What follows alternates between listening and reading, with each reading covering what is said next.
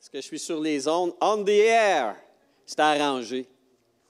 Parce que j'avais parlé de ça la dernière fois, hein, on the air. En français, c'est traduit pas littéralement, on dit en onde. Est-ce qu'on est en onde présentement? C'est-à-dire, donc, est-ce que la communication euh, se fait? Et puis, je vais y revenir euh, plus euh, profondément aujourd'hui parce qu'on va, je vais m'attarder sur ça ce matin. il y a une première partie de la série que je vous propose sur l'identité de l'être humain, comment on fonctionne comme, comme être humain, comme créature tout à fait particulière, différente du reste de la création. Dieu est magnifiquement euh, créatif, diversifié. Il diversifie les choses, mais il y a un élément dans lequel il s'est investi personnellement, dans le sens où il s'est reproduit, c'est l'être humain, qui l'a fait à son image et à sa ressemblance. Mais euh, pour nous, bon, de savoir ça, oui, c'est, on dit, wow, on est fait à l'image, à la ressemblance de Dieu, mais qu'est-ce que ça veut dire? quelle est cette image, quelle est cette ressemblance?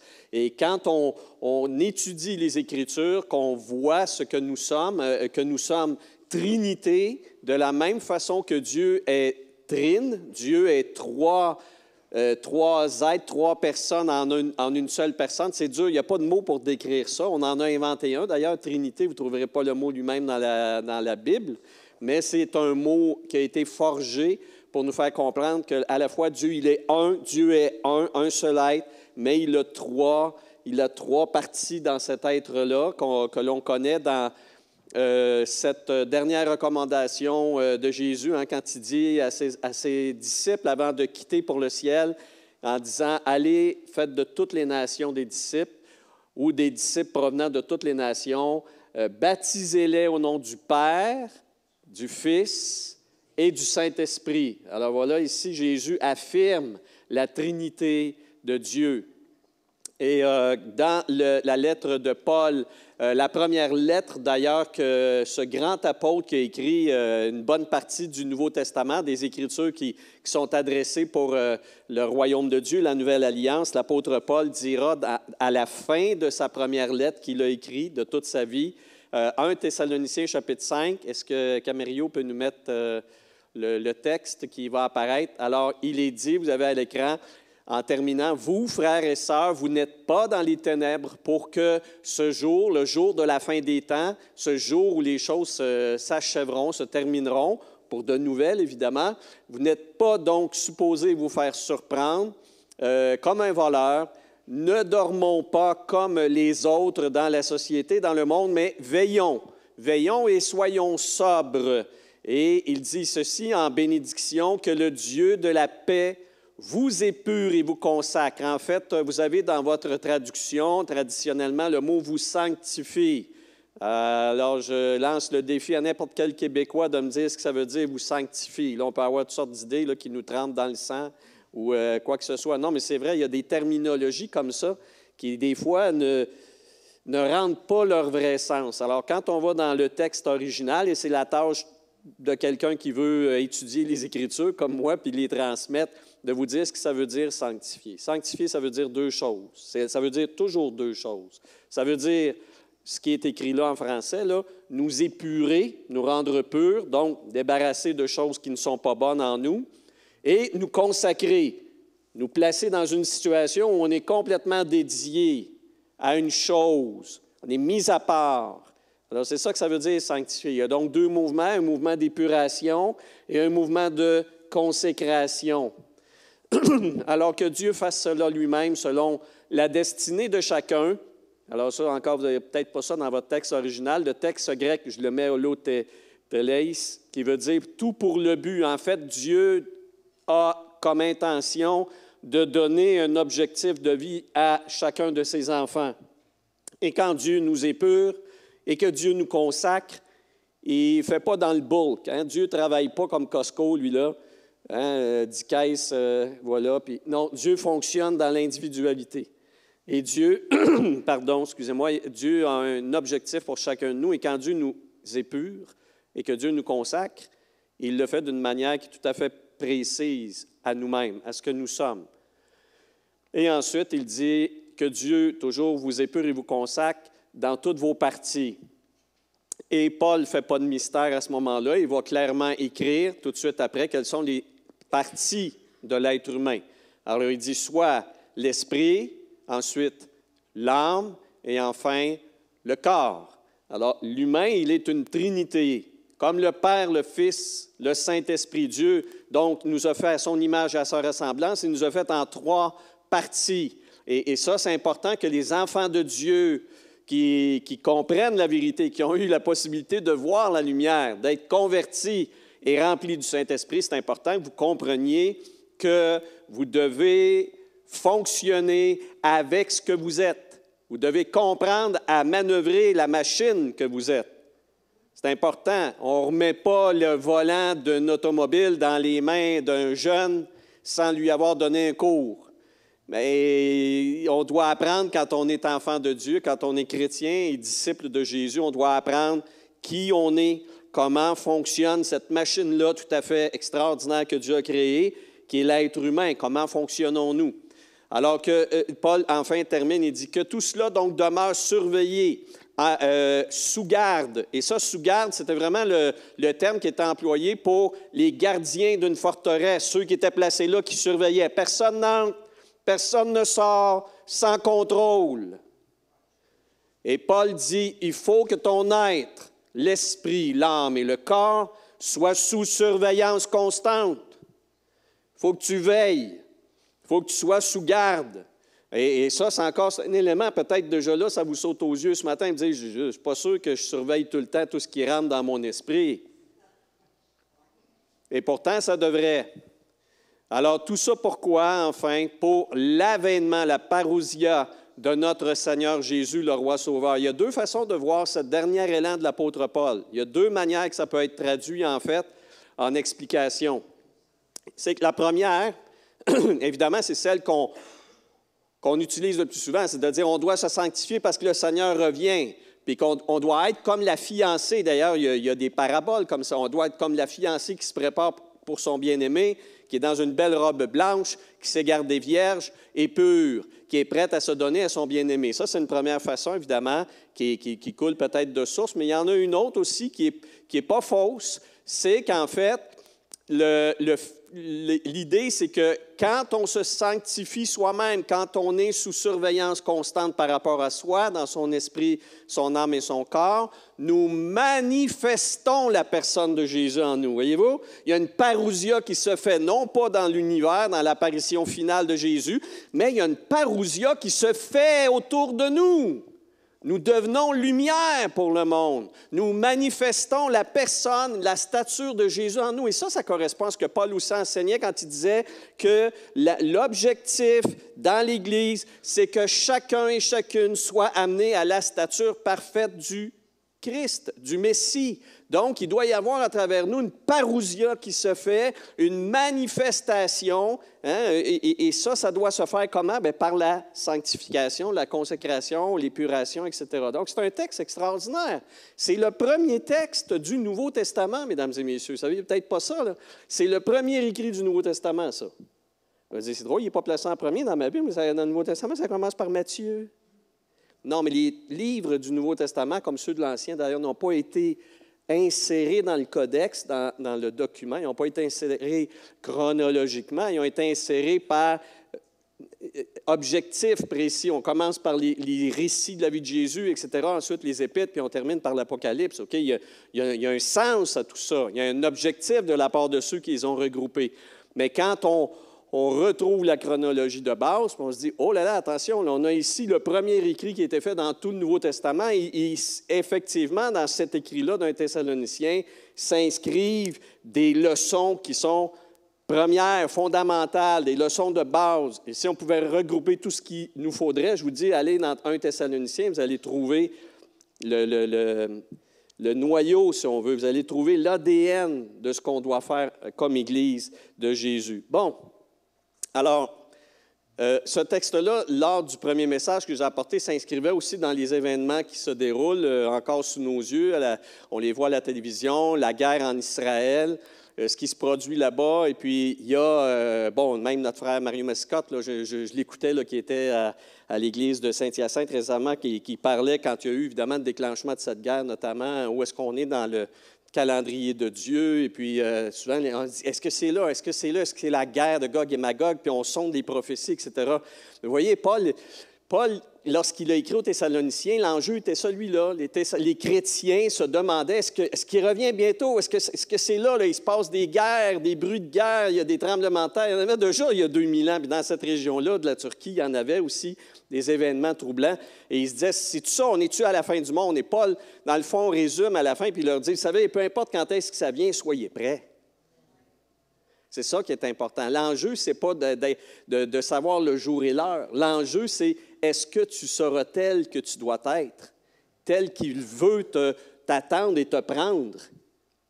C'est ça l'enjeu que l'apôtre Paul nous apporte. C'est sûr qu'on est plus près de la fin qu'on l'était auparavant. Moi, cette semaine, j'ai eu un, choc. Euh, je pense que c'est jeudi soir, il y avait une émission spéciale à Radio-Canada. Je ne l'ai pas tout écouté, je me suis endormi là-dessus. Là, ben, je, commence à m'endormir à 9 h le soir, que je ne vais pas loin. Mais euh, j'ai eu quand même une heure de cette émission-là qui parlait de l'intelligence artificielle. Comme disaient mes ados, man, c'est hot. Mais ça n'a aucun sens.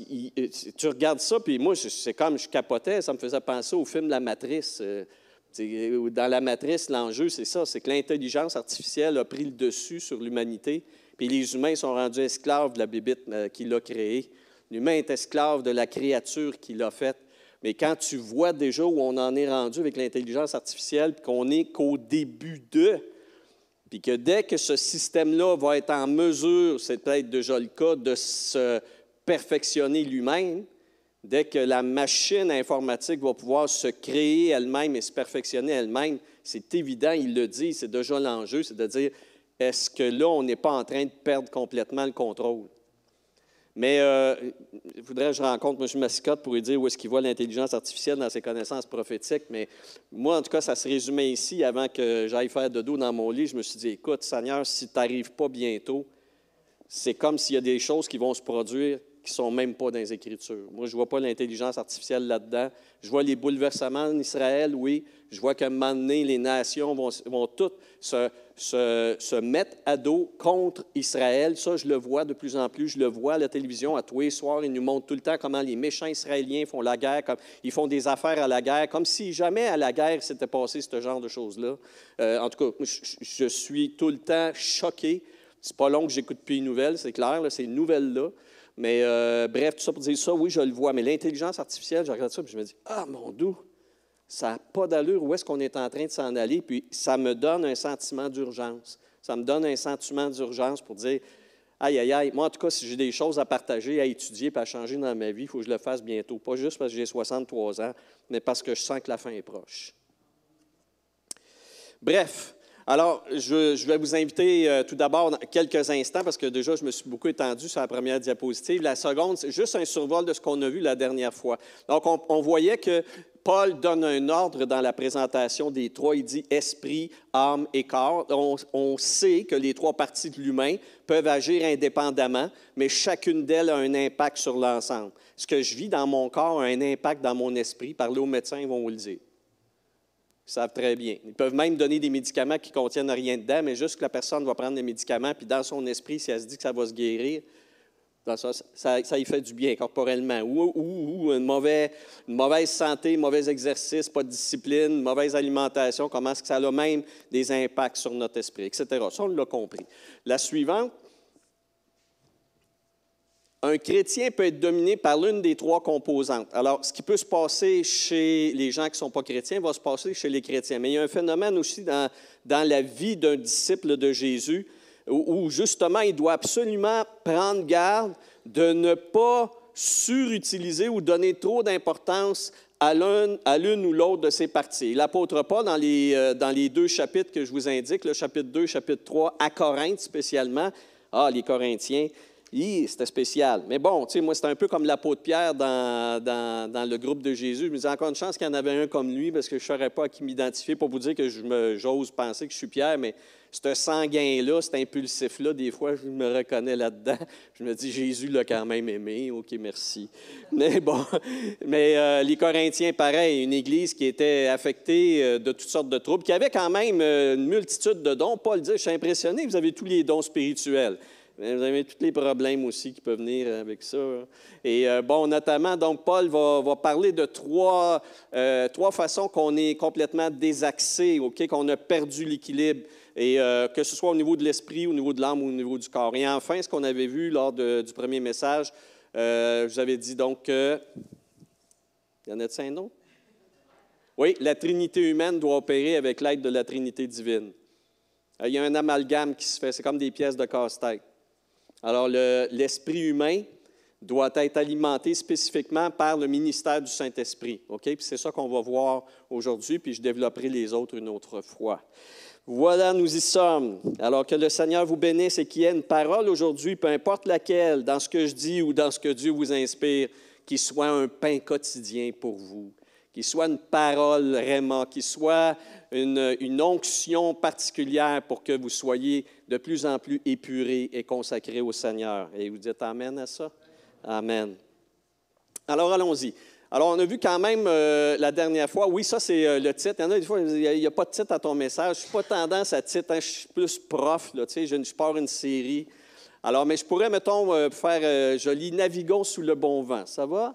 Parce qu'il y a l'analogie, si vous voyez dans la diapositive suivante, L'analogie du voilier ou de la barque, c'est une analogie qui est, très riche parce qu'elle porte ces trois éléments-là. La barque, dans son système, dans son fonctionnement, dans son opération, a trois éléments. Donc, euh, il y a la voile, et puis il y a le poste de pilotage, puis enfin, évidemment, il y a la coque.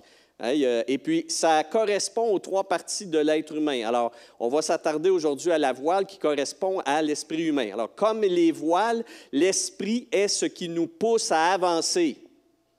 L'esprit, c'est le souffle de vie dans l'Écriture. Souffle de vie.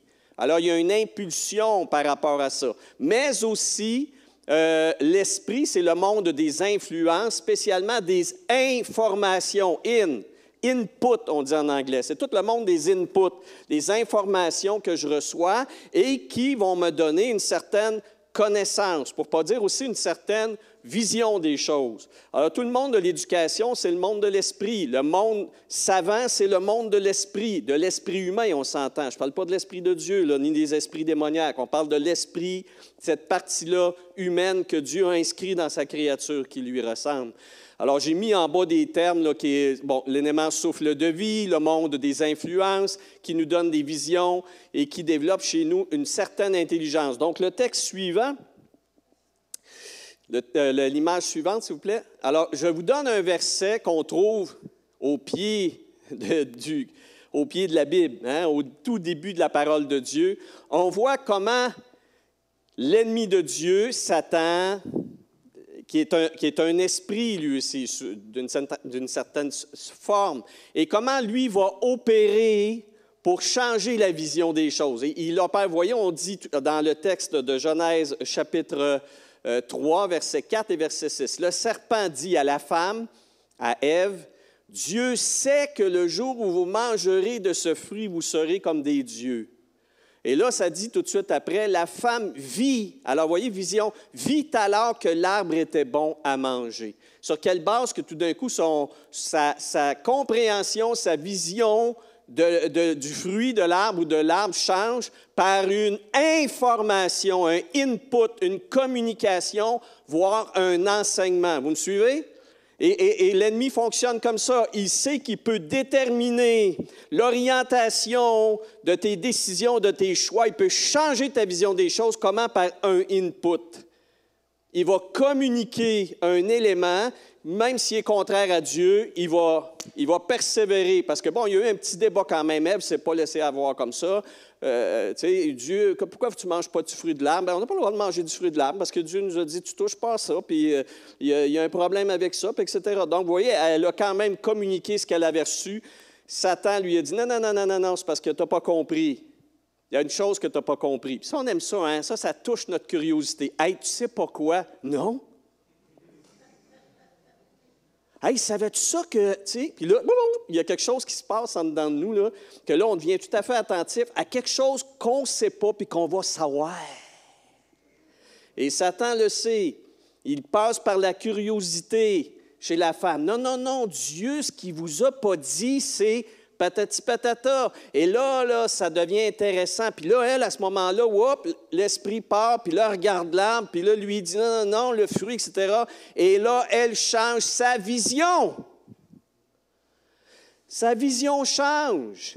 Et, c'est comme ça que Satan opère. Satan opère en, faisant mirage. Il fait des mirages. J'ai déjà vu ça, mais ce n'est pas aussi clair que ça. Mais j'ai déjà vu des fois, là, en période de chaleur, avec euh, des fois sur, le bitume, l'asphalte, comme on dit ici au Québec. Puis tu vas voir qu'il se fait comme une image dans cette buée de chaleur qu'il y a. Dans le désert, ça a l'air tu, peux même voir, il y a un, effet euh, de projection optique qui fait que tu peux voir quelque chose qui est loin, qui se mire dans cette vapeur-là, puis les gens disent Ah, mon doux, il y a quelque chose pas loin, puis il avance, puis il avance, puis plus qu'il avance, puis plus que ça, ça s'éloigne. C'est un mirage.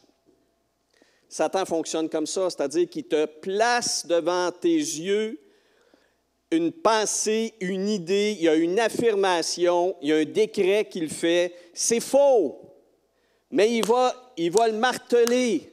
Puis, euh, bon, le système. Euh, dans la Deuxième Guerre mondiale, quand Hitler, avant même de déclencher sa guerre, avant de déclencher même la Shoah, l'élimination des Juifs, il y a eu un temps précédent, pendant des années et des années, lorsqu'il avait pris le pouvoir, avant de déclencher sa guerre, il avait commencé à laver le cerveau de son peuple avec des enseignements, des éducations. C'était enseigné dans les écoles comme quoi les Juifs, ce n'étaient pas des êtres humains normaux, c'était comme des bêtes et des chiens, puis ça méritait juste d'être traités comme tels.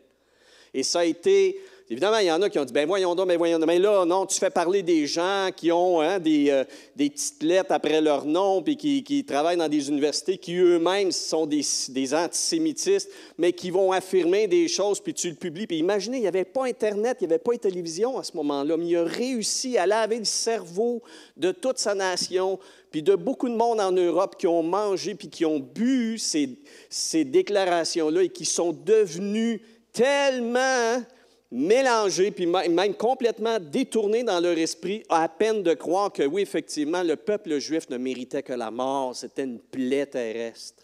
Il fallait que cette tumeur-là soit retirée de la terre. Comment t'en viens à ça? Tu répètes une fausseté, tu la répètes, répète-la, c'est pas de problème. À un moment donné, ils vont finir par le croire parce qu'ils vont dire, bien, ça fait des années qu'on en parle. C'est pas parce qu'un mensonge, ça fait des années qu'il existe, qui, est vrai. Mais en persistant, il finit par gagner la vertu d'une vérité. On finit par voir les choses telles qu'on nous les a dit et redit et redit constamment. Et c'est comme ça qu'aujourd'hui on fonctionne dans la société. À la télévision, on te montre constamment le même genre de choses.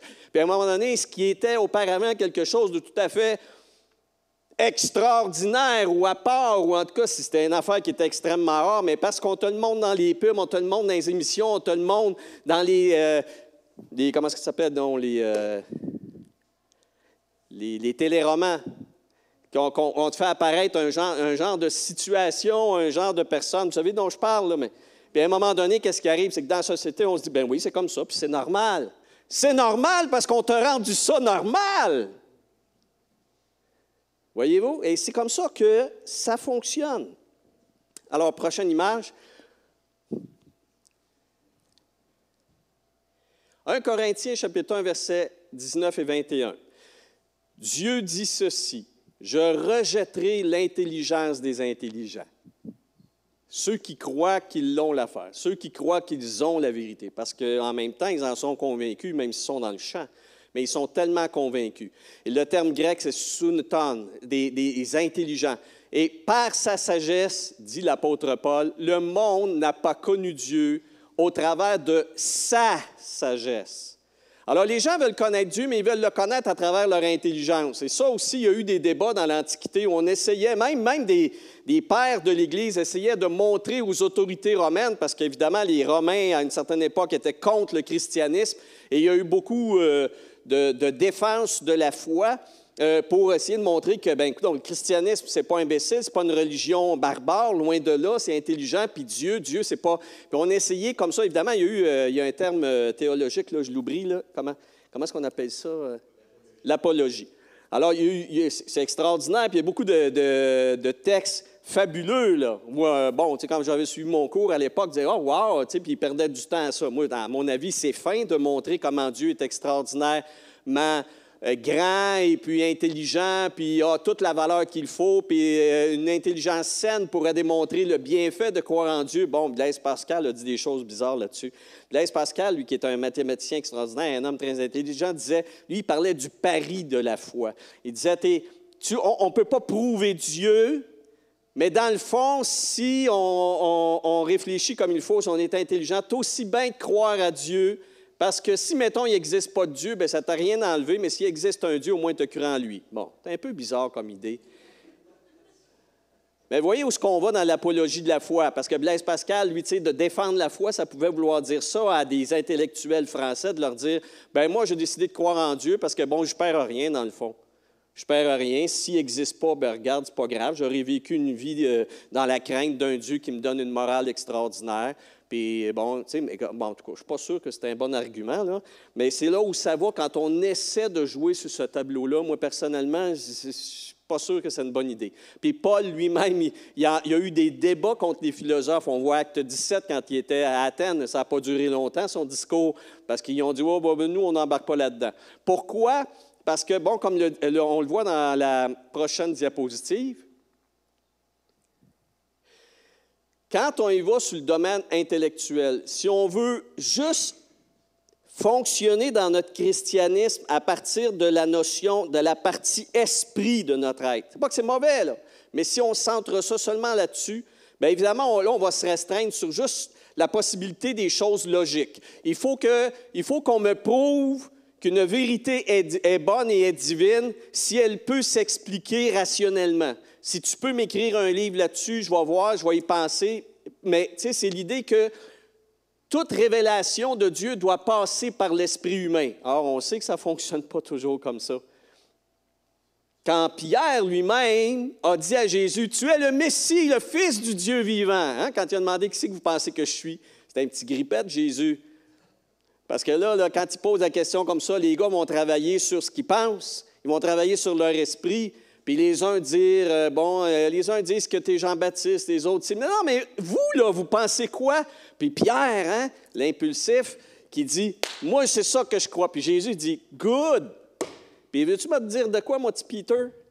Ce que tu viens de dire là, là c'est même pas de ton esprit que tu peux le dire. C'est une révélation d'en haut qui t'a été donnée. Parce que ça ne vient pas de l'esprit humain, le fait de croire. On ne devient pas croyant par conviction intellectuelle. Et même si on devenait, on ne serait pas plus en relation avec le vrai Dieu. Parce qu'il n'y a pas de possibilité, dit Jésus à Nicodème, qui était un docteur en Israël dans les Écritures. Il lui a dit Tu en connais tellement des choses, Nicodème, mais une chose que tu comprendras jamais, c'est que pour entrer dans le royaume de Dieu, il faut que tu naisses de nouveau. Et lui, il reste dans le domaine intello. Mon il dit Bien là, t'es plus parce qu'à l'âge que j'ai, je ne peux pas renaître de nouveau, je ne peux pas retourner dans le ventre de ma mère. Vois-tu, là, il reste au, niveau de l'intelligence, au niveau du rationnel. Voyons, c'est pas logique, Jésus, c'est pas logique. Puis là, Jésus continue, on s'en fout, tu Prends ça, puis euh, bon, tu méditeras là-dessus. Il faut naître d'eau et d'esprit, etc. Voyez-vous?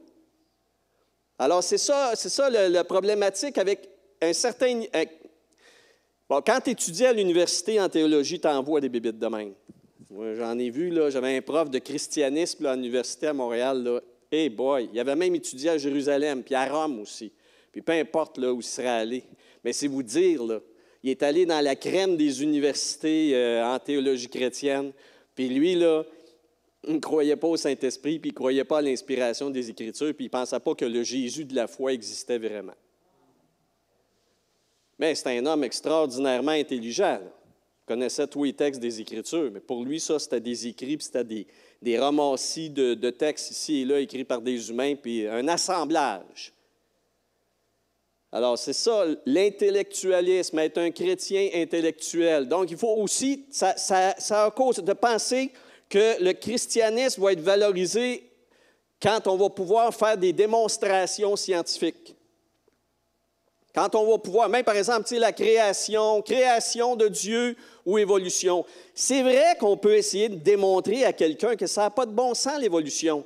On peut s'asseoir avec, avoir des, discussions. il y en a qui sont spécialisés là-dedans, puis je ne veux pas détruire leur ministère, puis que Dieu les bénisse. Moi, ça m'édifie de lire ce genre de choses-là. Mais moi, je suis chrétien. Moi, j'ai l'Esprit de Dieu. Moi, je suis édifié de comprendre que le système de l'évolution, c'est de la mythologie. Ça ne se tient pas debout, là. Mais qu'est-ce qui fait que moi, je le comprends, puis que l'autre, assis à côté de moi, ne le comprend pas? Il n'a pas l'Esprit de Dieu. Puis il ne veut pas l'avoir, mais s'il veut s'ouvrir, si son cœur est pur, puis qu'il demande à Dieu, moi, Seigneur Dieu, si tu existes, je veux le savoir, je veux le comprendre, Dieu va lui donner la compréhension, Dieu va lui ouvrir l'esprit. Mais c'est juste pour vous dire qu'on on peut essayer d'avoir des sanctions scientifiques sur les choses qui sont dites dans la Bible, mais ce n'est pas ça qui convertit. Ce n'est pas ça qui convertit l'esprit humain. Ça prend l'opération de l'Esprit de Dieu. Mais en attendant, c'est une bénédiction pour nous. On voit que les Saintes Écritures sont inspirées quand elles disent des choses de telle et telle manière. C'est vrai que scientifiquement, on peut voir des choses, mais la science, elle a une grosse problématique, c'est qu'elle est issue de l'humain. Elle vient de l'humain. Puis l'humain, il est partiel, l'humain, il est limité. Puis l'humain, même, il est boqué, comme disait ma mère. Il est tête de cochon, puis quand l'humain a décidé qu'il n'ira pas, il ne traversera pas une ligne, notamment celle du mystère. Oh non, non. Que la Bible soit inspirée. Comment t'expliques ça à un scientifique? Tu peux essayer de trouver des mots, tu peux essayer de le phraser, mais ce n'est pas de le dire qui va le convertir, parce que ça prend une révélation. Comment s'explique la foi? Comment s'explique la conversion? Ça ne s'explique pas. Ça se vit.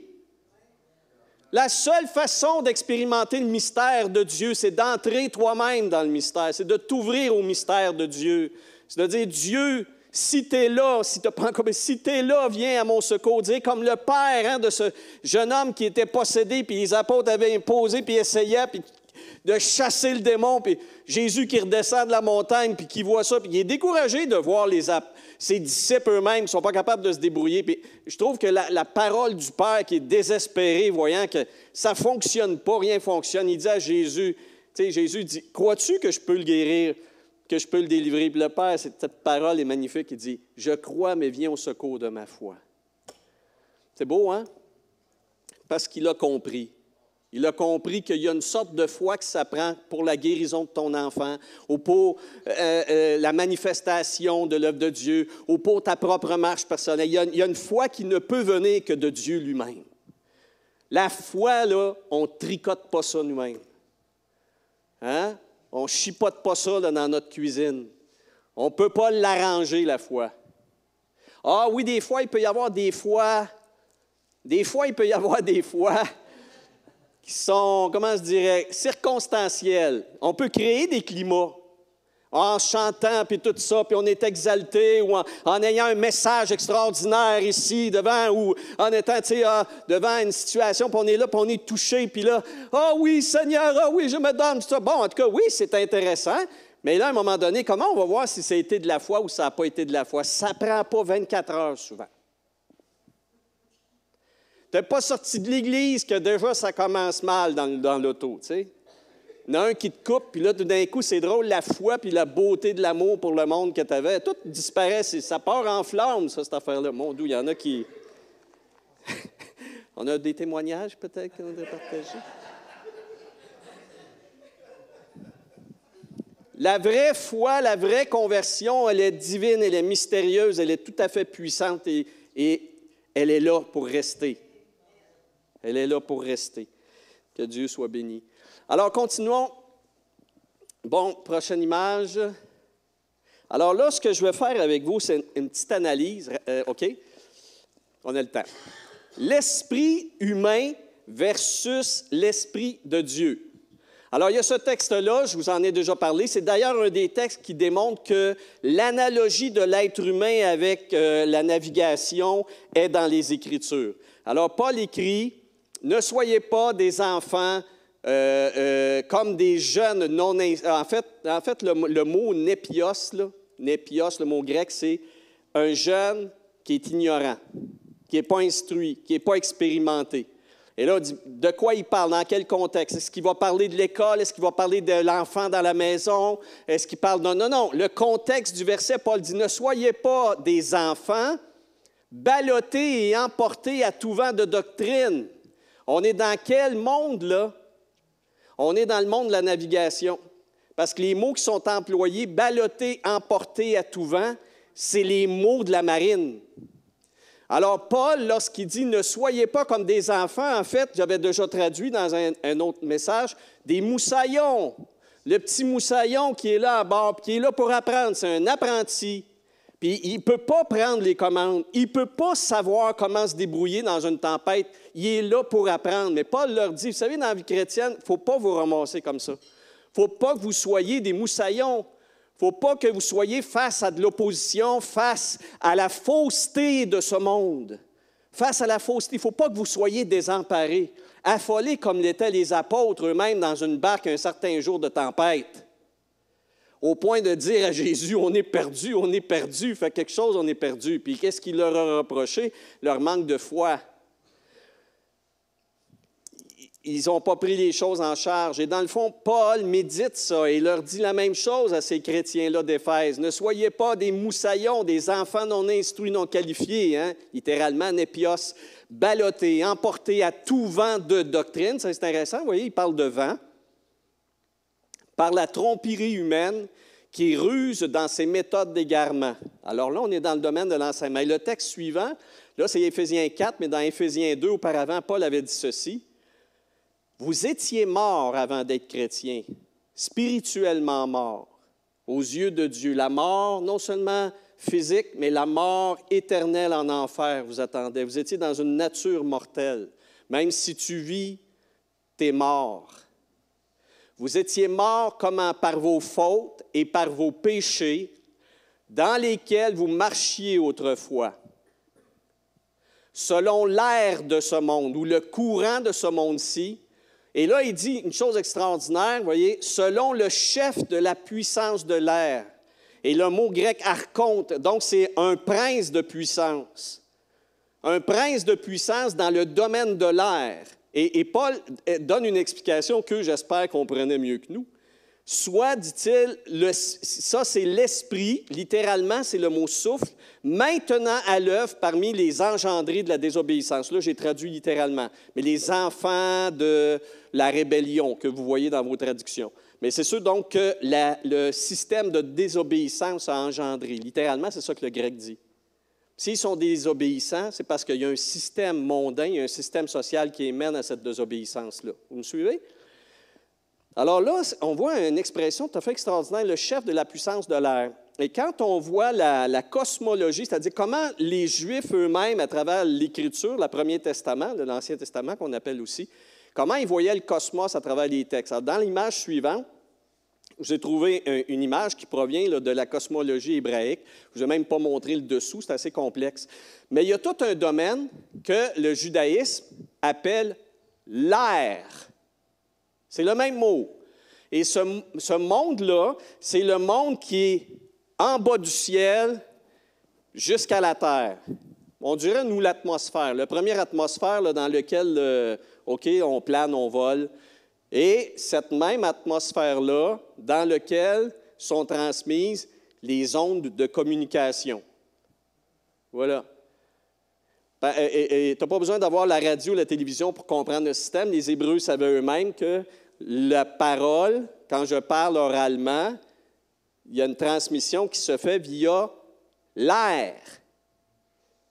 Via l'air. Il y a une transmission qui se fait à ce niveau-là. Alors, il faut qu'il y ait une vibration. Je crée une vibration avec le vent de mon souffle. Ça passe à travers mes cordes vocales selon la position de ma langue, mon palais, mes lèvres.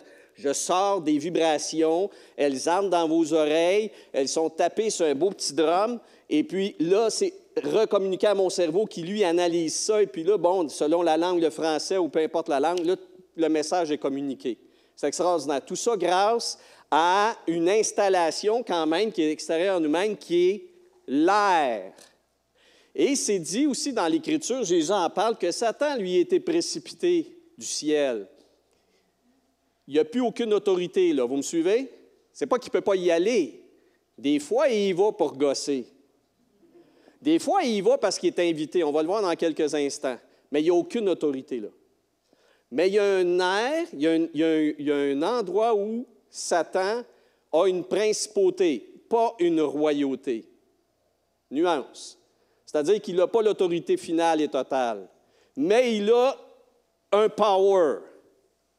Et c'est là-dedans, c'est l'air. Et je vous garantis que dans sa grande intelligence, il s'en sert. Il s'en sert en masse, dans tout le domaine des masses médias présentement parce que c'est le domaine sur lequel il a le pouvoir d'agir. Il a reçu le pouvoir d'agir. Alors, diapositive suivante. Donc, vous voyez, bon, c'est juste pour vous dire que c'est vraiment le domaine. En anglais, on appelle ça les airwaves. En français, les ondes. Le mot onde ici rappelle les vagues. C'est encore l'idée des ondes, des vagues, radio, et puis là, tu as différents hertz. Mais c'est de ça présentement que toutes les télécommunications, peu importe de quelle forme, c'est de ce système-là d'air qu'on se sert pour tout ce qu'on a, tout ce qu'on peut recevoir au niveau des messages, vous voyez, des messages, euh, et les airwaves. Euh, image suivante. Alors aujourd'hui, euh, ça c'est une analyse au niveau des milléniaux. Les milléniaux, c'est ceux qui sont nés un petit peu avant l'année 2000, c'est les jeunes adultes, il n'y en a pas beaucoup ici. Là. Mais si vous avez une bébite comme ça dans votre entourage, vous allez voir une chose, c'est que c'est vraiment la génération des communications. Puis pas le vieux téléphone, là. C'est tout le système des communications.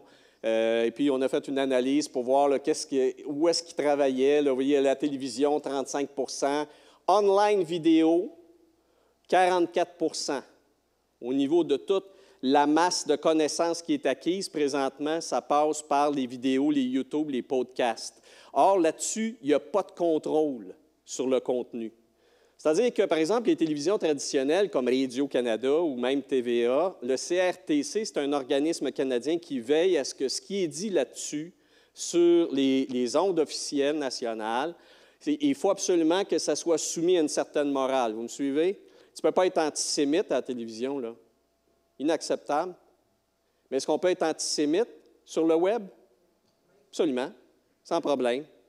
On peut dire des âneries, on peut dire des folies, on peut inventer toutes sortes de trucs. Sur les ondes officielles télévisuelles qui sont présentement en baisse, la télévision présentement, ce n'est pas pour rien que TVA fait des mises à pied puis Radio-Canada, c'est parce que la publicité migre présentement vers le web, parce que les milléniaux qui sont maintenant les nouveaux adultes, les nouveaux jeunes parents, hein, la nouvelle masse d'ouvriers, d'ouvrières et de jeunes professionnels eux s'alimentent, se suralimentent sur le web. Et si, comme compagnie, tu veux figurer dans le monde et vendre des produits aux milléniaux, tu t'en vas où? Tu t'en vas sur le web. Et il n'y a, pas de contrôle. C'est comme on dit en québécois, avec pas de contrôle. Comme avec podcast, là, tout, tout se fait, tout se dit. Et ça mène à toutes sortes de choses. Et puis, vous n'avez pas besoin de penser bien loin, pensez juste à tout ce qui s'est passé pendant la pandémie. Comment ça s'est déchiré, Église, famille, au travail, name. Les gens se, se, chicanaient, saillissaient parce qu'ils avaient des convictions qui étaient diamétralement opposées. Pourquoi? À cause du web, à cause de ces informations sans contrôle. Sans contrôle qui sont là diffusés à gauche et à droite. Et puis, comme je vous dis, ce n'est pas parce que tu vas avoir 150 sites qui vont dire la même affaire que c'est vrai pour autant. Non, le système du menteur dit ça a beau être faux, répète-le, beurre-les épais, ils vont finir par le croire. C'est tout. Et ça fonctionne comme ça. Donc, vous voyez, c'est ça. ça peu importe le style de, style de médium, mais présentement, c'est vraiment, écoutez, là, on est complètement envahi. Envahi, envahi, envahi par la communication, communication sans aucune gestion. Image suivante. Alors, je voulais juste vous rappeler comment Jésus, qui appelait Satan, vous savez, Jésus a défini Satan par une expression en disant Il est le père du meuble. Il est le père du mensonge. Quand il ment, dit Jésus, il parle de son propre fond. C'est écrit comme ça littéralement. Lui, c'est ça qu'il fait. Tout ce qu'il produit est mensonge. Hein, c'est ça dans Jean 8, 44. Lorsque Satan profère le mensonge, il parle de son propre fond. C'est son fond de commerce. C'est son fond de commerce. Il ne fait que mentir. Et même quand il dit la vérité, c'est pour arriver à un, faux résultat. Hein? Quand il est avec Jésus, puis qu'il veut le tenter, il veut le, il veut le casser, il veut le dévier de la voix de Dieu, du plan de Dieu, qu'est-ce qu'il va faire? Il va citer les Écritures. Il cite la Bible, mais il la cite hors contexte. Mais il la cite. Mais son fond de commerce, c'est quoi? C'est l'objectif, c'est la fausseté, c'est l'erreur, c'est l'éloignement de la volonté de Dieu tout le temps. Il peut utiliser toutes sortes de méthodes, voire même la Bible. Alors, ce n'est pas parce que tu as des sites web là, qui sont remplis d'enseignants qui citent la Bible que c'est pour dire. Non, non, mais euh, il, cite la Bible, il a dit tel verset, puis telle affaire. Puis, Satan sait encore plus que lui, sa Bible, tu sais, puis ça ne veut pas dire qu'il est Dieu pour autant. Alors, voyez comme, euh, la, méthode qu'il emploie, le doute. Hein. il va commencer Dieu a-t-il réellement dit hein, C'était la méthode qu'il utilisait avec, euh, Ève.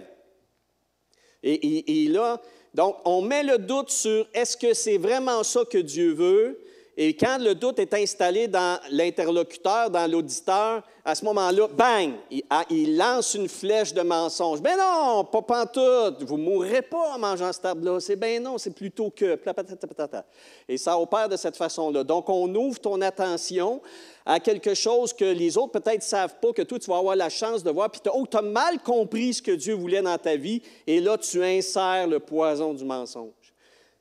Il y a un texte qui est intéressant, j'aurais voulu avoir le temps de vous le raconter, mais vous lirez, lisez 1 roi chapitre 22 un mauvais roi parmi tous les mauvais rois en Israël, malheureusement, Akab. Et Akab veut aller à la guerre, et puis là, il y a un, bon roi du sud d'Israël, en fait, de Juda, peu importe, qui dit Moi, je n'irai pas à la guerre si j'entends pas qu'un prophète de Dieu vient nous le confirmer. Bon, en tout cas, il amène une flopée de prophètes, de faux prophètes qui disent Oui, oui, va à la guerre, Akab, et puis Dieu va te bénir, puis tes flèches vont transpercer l'ennemi, genre style. Puis euh, le roi du Sud dit, je sais pas, ils disent toute la même chose, je sais pas que tu n'as pas un prophète de l'Éternel, genre vraiment quelqu'un qui est consacré à lui? Ah, il y en a un, c'est un Moses de fatigant, il n'arrête pas de me prédire des méchantes choses. Le roi du dit, moi, je ne partirai pas tant que je ne l'entendrai pas. Puis quand il arrive, effectivement, bon, en tout cas, bref, vous lirez la suite, hein, hein. Mais il se passe une opération céleste. Alors, euh, ce qui est intéressant dans un roi à ce moment-là, c'est comme le ciel s'ouvre, puis on voit ce qui s'est passé à ce moment-là, ce qui se passe dans le ciel. Et là, tu as Dieu qui dit, il y a le mauvais roi Akab qui veut aller à la guerre, puis je veux qu'il aille à la guerre, parce qu'il me hait, parce qu'il détourne mon peuple, parce qu'il corrompt mon peuple. Comment est-ce qu'on va opérer? Et là, il y, a, des anges qui disent à Dieu, on pourrait faire ci, on pourrait faire ça, etc. Puis là, Dieu dit, je ne suis pas sûr que ça va fonctionner. Puis là, à un moment donné, il y a un esprit. Il y a un esprit qui vient devant Dieu. Quand je vous dis que Satan n'est pas interdit à la présence de Dieu, vous le voyez dans le livre de Job aussi. Alors, il y a un esprit qui vient se présenter devant l'Éternel et qui dit, moi, je vais le séduire.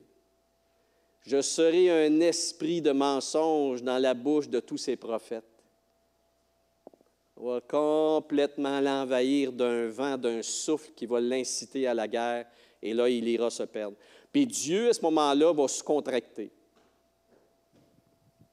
Dieu va se contracter Vous me suivez, là? Ce n'est pas Dieu qui va mentir. Dieu va dire, c'est un homme accable qui est impie, qui maillit, etc. Il ment, etc. Il y a un esprit de mensonge qui est là, qui me dit qu'il est capable de, ben, si vous voulez faire la job, faites la job. Moi, je ne touche pas à ça. Puis effectivement, c'est ce qui va se produire. Ils vont aller à la guerre et Akab va mourir lors de ce combat-là. Un dernier texte, mais il y en a plusieurs. Mais ça, c'est intéressant. Dans une deuxième lettre que Paul va écrire aux Thessaloniciens, les mêmes à qui on avait vu au début du message, il avait écrit une première lettre de toute sa vie, l'apôtre Paul. Alors, cette même église-là, encore une fois, en parlant de la fin des temps, ça les intriguait beaucoup, les Thessaloniciens. Alors, il leur dit ceci, à la fin des temps, parce que beaucoup n'auront pas reçu quoi? L'amour de la vérité. Les gens, ça leur tenteront pas autant d'être certains, d'être sûrs que c'est selon la vérité de Dieu. Ce n'est pas ça qui va les intéresser. Il va y beaucoup d'autres choses. Alors Dieu dit, parce qu'il n'aura pas Dieu, mais Paul, à travers lui, la révélation de Dieu nous parvient et dit ceci, parce que c'est les gens de la, de la fin des temps, on parle de la fin des temps. À ce moment-là, parce qu'ils n'auront pas reçu l'amour de la vérité pour être sauvés, eh bien, Dieu leur envoie une puissance d'égarement pour qu'ils croient au mensonge. Le même processus que vous voyez dans le thème précédent, Dieu se contracte. Dieu abandonne les gens. Vous aimez le mensonge, vous voulez le mensonge, je vous abandonne au mensonge. Et là, le monde va avaler des faussetés incroyables. Comment les gens vont avaler des faussetés incroyables? Les médias d'information vont nous envahir de vagues de toutes sortes d'idées abracadabrantes ou fausses. Puis comme je vous dis, moi, prenez juste le département de la guerre en Israël, la fausse information, il y en a à tour de bras, elle est unique en un seul sens. Je ne dis pas que la guerre peut être bonne, je ne dis pas qu'Israël est parfait, je dis juste que les, les méchants on voit très bien qui ils sont selon les médias. Hein? Vous avez compris. Eh, mais peu importe que ce soit là-dedans, que ce soit dans d'autres choses, que ce soit dans les commerciaux que je vous disais tantôt sur la définition de l'être humain, de son genre et de son orientation, on nous sert complètement des idées qui ne sont pas selon le plan de Dieu. Vous êtes d'accord avec moi? Mais le monde va avaler ça parce qu'il y a une chose qu'ils ne veulent pas, et ça c'est certain, c'est ce que Dieu dit. Ils ne veulent pas savoir c'est quoi le plan de Dieu sur ta vie. Ils ne veulent pas savoir ce que Dieu dit de ton orientation, de ce que Dieu dit de ton identité réelle. Ils ne veulent pas le savoir. C'est restreignant, c'est oppressant, c'est méchant, c'est punitif. Tout est méchant, tout est mal par rapport à la Bible ou par rapport à Dieu. Alors Dieu dit, ah oui, c'est comme ça, bon, mais je vous abandonne à vos folies, allez-y. C'est bar open. Alors, c'est incroyable et c'est effroyable. Image suivante. Donc, comment est-ce qu'on peut se débrouiller là-dessus? On a le temps, quelques minutes. Vous, ce n'est pas ainsi que vous avez pris connaissance de la vie dans le Messie, hein, du Messie. Si du moins vous l'avez écouté et si vous avez été instruit en lui. Voyez ici, on met l'accent, puis n'oubliez euh, pas, Paul, c'est un rabbin. Paul, c'est un enseignant, c'est un docteur. Et lui, ici, met bien en place le fait qu'il y a une priorité. Ce n'est pas pour rien qu'il est dit que l'esprit est prioritaire à l'âme et au corps. Pourquoi? Parce que c'est par l'esprit que tu t'orientes. C'est l'esprit qui te donne la vision des choses vraies ou des visions fausses. Vous voyez? Alors Paul dit, il faut absolument que ta connaissance soit formée, réformée d'ailleurs. Il leur dit, soyez renouvelés par l'esprit dans votre intelligence et revêtez le nouvel humain créé selon Dieu. Revêtez-le parce qu'on ne l'a pas par nature. Il faut donc opérer une transformation de notre être, une purification, une épuration. Comment? Ça part de la connaissance, mes chers amis qui êtes ici, qui m'entendez, peut-être les autres là, sur le web éventuellement, de comprendre et de saisir qu'on ne peut pas être chrétien sans être un étudiant des Écritures. On ne peut pas être un chrétien si on n'est pas un élève. Et c'est le sens même d'un disciple. Faites de toutes les nations des disciples, baptisez-les au nom du Père, du Fils et du Saint-Esprit, et enseignez-leur à obéir à tout ce que je vous ai prescrit. Un chrétien n'est pas un chrétien s'il n'est pas un étudiant de la parole de Dieu. Et ce n'est pas une tâche qui peut se faire seulement un jour par semaine, de temps en temps, quand on a le goût, qu'on est excité sur une thématique. C'est un devoir.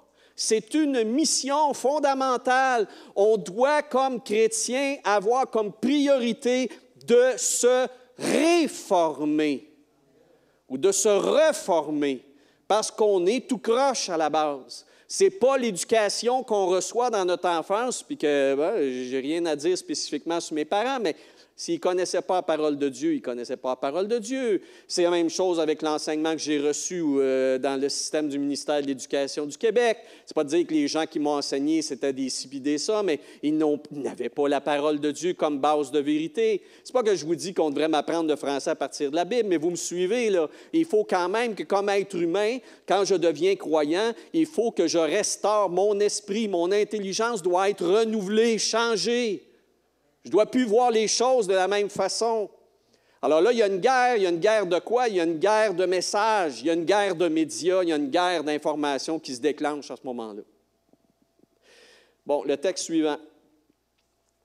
Alors, on revient à la base. J'essaie d'être pratique, là, c'est difficile. il y a deux éléments qui sont importants. Le souffle de la révélation, l'Esprit de Dieu va communiquer avec notre esprit tout d'abord par le Logos. Moi, je vous dirais à la base, puis moi, comme chrétien, ben, j'avais quand même eu une éducation, vu que je viens d'une certaine époque où on avait de la catéchèse, j'avais quand même eu une instruction de base. Et quand j'ai donné ma vie à Jésus, quand je suis né de nouveau, quand j'ai été baptisé au nom du Père, du Fils et du Saint-Esprit, j'avais quand même une base de connaissances. Mais là où j'étais dans la communauté où je me trouvais à ce moment-là à Saint-Jérôme, le pasteur, qui était pourtant un évangéliste, avait à cœur l'éducation et l'enseignement des Écritures. Et il y avait des soirées d'études. Et il invitait des conférenciers et on était formés. Et euh, on était aussi incité à lire notre Bible systématiquement. Moi, à l'époque où je me suis converti, à la fin des années 70, je ne connaissais pas dans mon Église de chrétiens qui, des nouveaux convertis de mon âge, moi j'étais étudiant au cégep, qui ne lisaient pas la Bible tous les jours. Tous, on lisait la Bible tous les jours. Pire que ça, on se lançait le défi de la lire une fois au complet chaque année. Puis nos Bibles étaient comme des cahiers à colorier, on se donnait des couleurs de crayon rouge, les paroles sur le salut, bleu sur l'inspiration des Écritures. Puis peu importe l'heure qu'on se couchait, moi comme cégepien, je ne me couchais pas avant 11h30 le soir, mais j'avais fait un vœu devant Dieu que je lirais la Bible au complet en un an, puis je l'ai lu sur mon oreiller. Quand je m'endormais, je me redonnais une claque, puis je repartais, puis je lisais mes quatre chapitres par jour. Puis je l'ai tout lu, puis quand je l'ai fait, j'ai recommencé l'année d'ensuite. Et quand Dieu a confirmé l'appel sur ma vie, après seulement deux ans de vie chrétienne, je suis arrivé à l'école biblique, là, puis je suivais sans problème. J'avais lu dans les deux premières années de ma vie deux fois la Bible au complet d'un couvercle à l'autre. Puis je n'étais pas le seul. Je n'étais pas une bébite spéciale, on était tous comme ça, dans ce qu'on a appelé le réveil hein, évangélique au Québec. Les années 70, 80, un peu, ça finissait. On avait le feu pour la parole de Dieu. On avait le feu. Tout le monde venait à l'Église avec une Bible maganée, une Bible usée, à cordes. Puis quand moi j'ai été pogné pour me défaire de ma première Bible, la seconde, qui avait, écoute, j'écrivais des marges, tout ça, j'écrivais, il y avait un message où je notais des versets, là, je ne savais plus où les mettre. Je me, me suis jamais défait de cette Bible-là. je l'ai comme enterrée dans, mon dans ma bibliothèque, là, là, là, mais plus capable de m'en servir parce que trop magané, puis je m'en suis acheté un autre, puis j'ai recommencé. Mais ça nous était donné comme par nature, ça. Je ne vois plus ça aujourd'hui chez les nouveaux chrétiens. Je vois plus ça. Puis c'est une désolation. Puis ça affecte énormément les convictions de base, les convictions de la nouvelle génération. Je parle des évangéliques, là. Il n'y a pas de fermeté théologique chez eux. C'est, écoutez, c'est juste de la logique. Excusez-moi, je ne parle pas contre la logique nécessairement. Des fois, tu vois la cause et son effet, c'est assez facile de la, de la déduire. Puis c'est clair que la nouvelle génération, même d'évangéliques au Québec, même celles des fois qui, commencent à devenir leaders, euh, des fois au niveau vraiment là, de la connaissance, de la théologie des saintes écritures, ouf! Et ça, va mener évidemment à des déviations incroyables, mais ça va, pourquoi on peut le dire d'ailleurs, les, ceux qui nous précèdent souvent dans tout ce qui se passe ici, là, que ce soit la Californie, bien, on a mis les États-Unis, toute la nouvelle génération, c'est fou, les scandales qu'on entend à gauche, à droite, etc., puis où qui ont trempé dans toutes sortes d'idéologies, puis de patentage, puis, puis d'où ça vient, ça, sinon que d'une méconnaissance de la vérité des Écritures.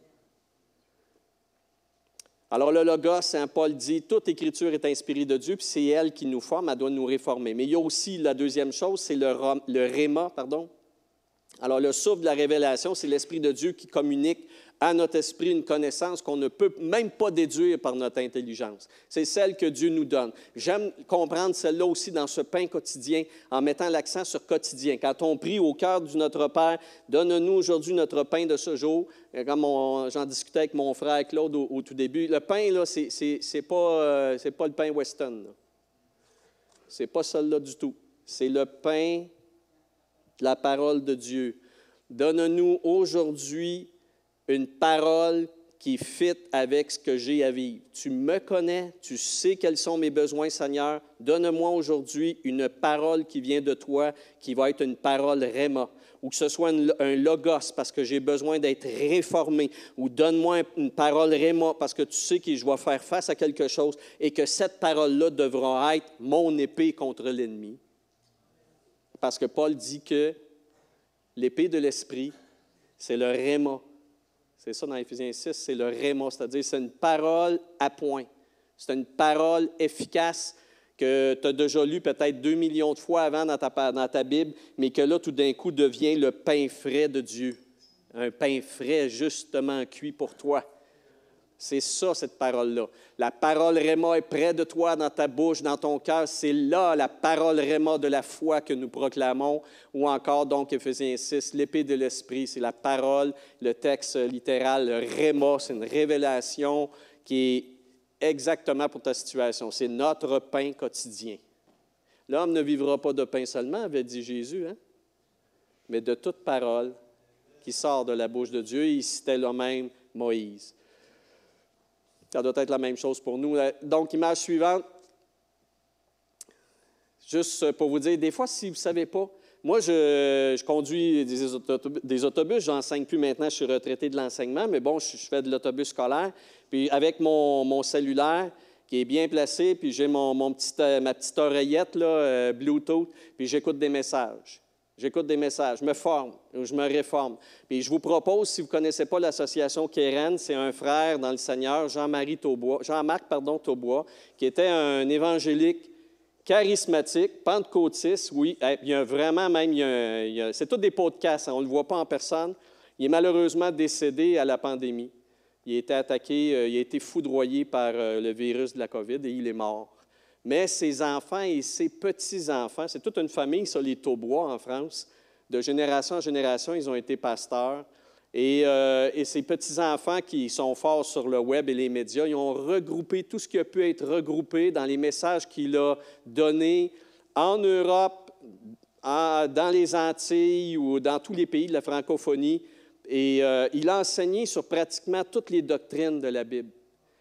Et moi, j'ai écouté des messages depuis euh, quelques mois maintenant que je l'écoute, c'est extraordinaire. Un message sur le baptême du Saint-Esprit, je n'ai jamais entendu un message aussi. Puis pas, pas juste, il explique dans les Écritures et vraiment, il confond tous les sceptiques. Je parle comme chrétien, là, si tu es vraiment affaire de Dieu, puis des fois tu doutes un peu sur, par rapport à tel don, le don des langues, la réception, tout ça va écouter M. Jean-Marc Taubois, mais il, écrit comme par exemple, je ne sais pas à l'écran, vous le voyez peut-être, le Messie Métatron. Celui-là à gauche en bas, allez écouter ça. C'est, euh, mon frère, il m'en parlait, puis je, l'ai écouté, c'est malade. C'est malade. Et parce que cet homme-là, en plus, il était un hébraïsant. Lui, il a étudié en Israël, il a, étudié les textes même des Juifs, il était ami avec les Juifs, il faisait des, voyages à toutes les années, un peu comme Mario Mascotte en Israël. C'était un, homme qui avait étudié l'archéologie, mais qui étudiait aussi tous les textes d'enseignement. Il parlait hébreu couramment, il parlait arabe couramment, français, anglais. C'est un docteur c'est un docteur des Saintes Écritures. Et moi, cet homme-là, il, me confond complètement. J'écoute mon autobus, j'écoute. Je, suis dans ma route, là, puis je suis dans un autre monde. Mais bon, je ne prends pas le champ encore. Je n'ai pas pris le champ. Mais je suis. je m'assois là, puis j'ai l'impression de m'asseoir à l'école de l'apôtre Paul. C'est un homme de Dieu. Et je bénis le Seigneur parce qu'un peu comme Paul avec ses écrits qui sont là, on n'a pas de dire que Jean-Marc Taubois est inspiré comme l'apôtre Paul, mais de vous dire que, tu sais, des fois, on se dit, hey, ça aurait-tu été super d'avoir un docteur dans les Écritures, un homme de Dieu, etc. cet homme-là, et en plus, c'est un francophile. C'est-à-dire, c'est un homme qui a une voix radiophonique.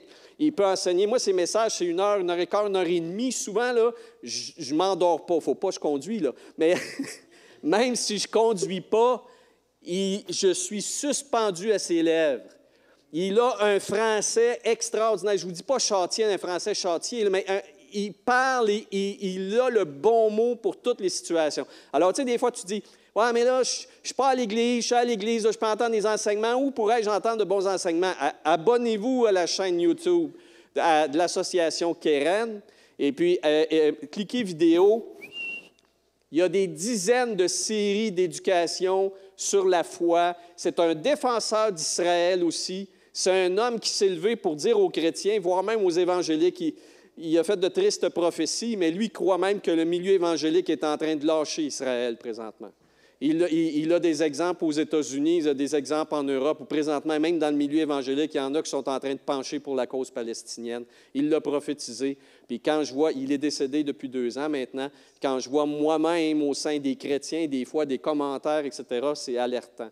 Euh, mais euh, bref, en tout cas, c'est un monsieur qui avait les convictions à la bonne place, à la base dans les Saintes Écritures, mais aussi dans le projet du royaume de Dieu tel quel, c'est-à-dire avec juif en premier, gentil ensuite.